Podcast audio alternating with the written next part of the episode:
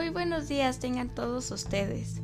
Mi nombre es Daniela y en este episodio de nuestro podcast de vida saludable analizaremos temas que son indispensables para cada uno de nosotros. Primero, les hablaré sobre el grooming. ¿Conocen qué es? No se preocupen porque aquí les daré información más a detalle sobre qué es el grooming. El grooming son formas delictivas de acoso que implican a un adulto que se pone en contacto con un niño, niña o adolescente con el fin de ganarse poco a poco su confianza para luego involucrarse en una actividad sexual.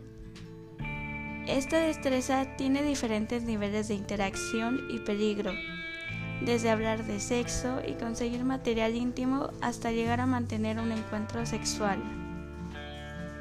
Existen muchas maneras de prevenir el grooming.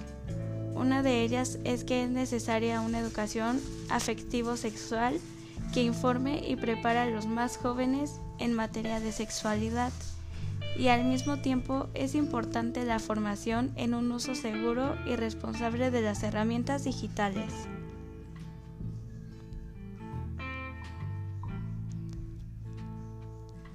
El bullying es aquel comportamiento de persecución y hostigamiento que tiene una persona hacia otra. Este puede ser de carácter físico o psicológico. Se realiza constantemente y se mantiene con el tiempo. El objetivo de este maltrato es intimidar, dañar y asustar. De esta manera el acosador obtiene alguna ventaja de su víctima. Según los recuentos, la edad más frecuente en la que se presenta el bullying es entre los 7 y 14 años de edad. No obstante, hay conductas que aparecen en los niños más pequeños. El bullying puede deberse a múltiples factores que entre ellos están los medios de comunicación, la familia, el entorno escolar, etc. El ciberbullying es el uso de los medios como el Internet, videojuegos y telefonía móvil para ejercer acoso psicológico entre compañeros o personas.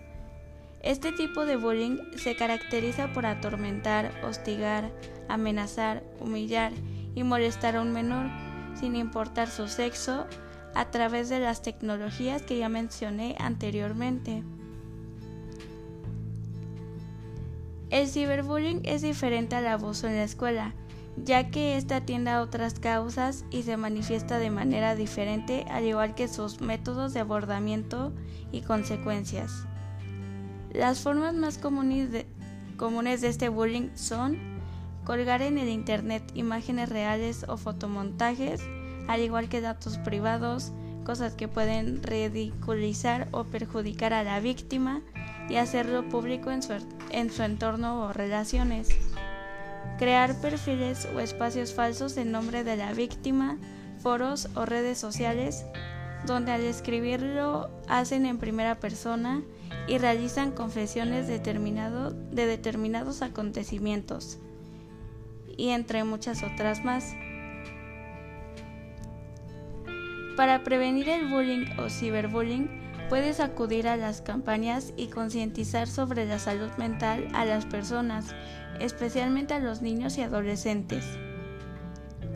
Los padres también tienen un punto fundamental en la prevención del bullying, ya que con la ayuda de ellos también se podrían prevenir estos problemas.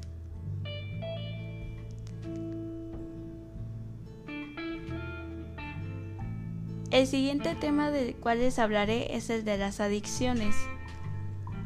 Una adicción es un grupo de fenómenos fisiológicos, conductuales y de conocimiento de variable intensidad en el que el uso de sustancias psicoactivas tiene una alta prioridad.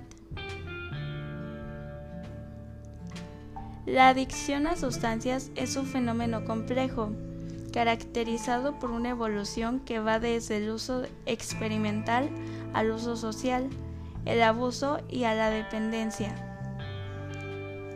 A lo largo de este camino, el adolescente experimenta efímeras e intensas sensaciones de bienestar encuentra un medio rápido para escapar de situaciones emocionales difíciles y vive una falsa ilusión de dominio ante las tareas del desarrollo psicosocial propias de la edad. El adolescente en el proceso de adicción tiene poca confianza en su habilidad para enfrentar el mundo sin químicos. Hay dos tipos de adicciones, que son las adicciones de conducta al juego, sexo, trabajo, internet, sectas, religión y relaciones.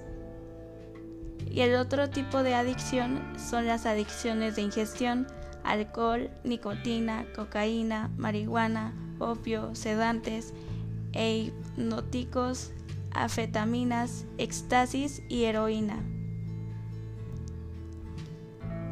Para prevenir el fenómeno adictivo se recomienda integrar a la familia en un ambiente de comunicación, respeto y confianza, establecer lazos de afecto y convivencia positiva con familiares, grupos de amigos, vecinos, maestros, etc. También se recomienda reconocer a nuestros hijos y aceptar sus logros, habilidades y capacidades personales. Bueno, ya para finalizar, podemos concluir con que todos estos temas que llevamos a cabo forman parte de nuestra vida cotidiana y nos es bueno saber un poco más sobre cada uno. Sin más que decir, me despido. Un gusto haber estado con ustedes.